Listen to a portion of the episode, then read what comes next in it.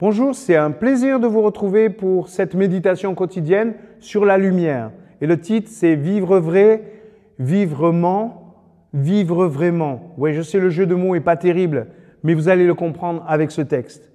Jean au chapitre 3, verset 19. Voici comment le jugement se manifeste. La lumière est venue dans le monde, mais les êtres humains ont préféré l'obscurité à la lumière, parce qu'ils font ce qui est mal. Celui qui fait le mal déteste la lumière et s'en écarte, car il a peur que ses mauvaises actions soient dévoilées.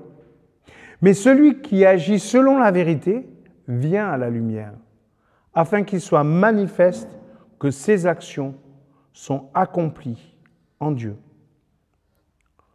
Pourquoi celui qui fait le mal déteste-t-il la lumière? Jésus nous révèle notre problème de fond.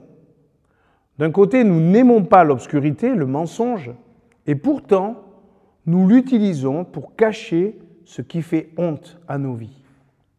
Nous voyons bien l'effet désastreux du mensonge dans notre culture. Nous perdons confiance les uns dans les autres, beaucoup de communication, beaucoup de fake news. Ce qui râle le plus sont ceux qui mentent le plus. En gros, nous vivons dans un monde où chacun aimerait que tout le monde dise la vérité, sauf lui-même. Bref, nous vivons dans l'illusion la plus totale. Les relations sont devenues détestables. On ne supporte plus la mauvaise foi dont font preuve les autres. Et pourtant, nous faisons preuve de mauvaise foi. Nous vivons donc de culpabilité et de reproches. Et l'effet miroir de nos mensonges représente pourtant une première lumière. Si nous renoncions aux mensonges, non pas que les autres ne nous mentent plus, mais que nous, nous renoncions à mentir, cela nous rendrait vulnérables, sans aucun doute. Oui, mais nous serions authentiques. Devenir plus humbles d'un premier temps, mais gagner en détermination ensuite. Dire la vérité, toujours et partout, c'est vivre dans la lumière.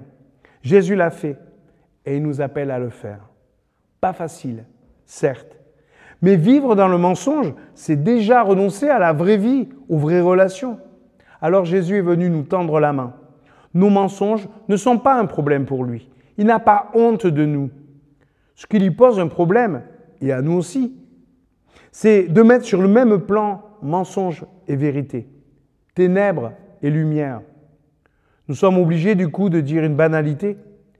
La lumière et la vérité vont ensemble. J'ai besoin de vérité. Le diable m'a appris tous les intérêts du mensonge. Il ne m'a pas prévenu que ce mensonge m'enferme dans l'obscurité de la lâcheté. Jésus veut nous libérer, veut nous éclairer. Aimons sa lumière, vivons dans sa lumière, enfin.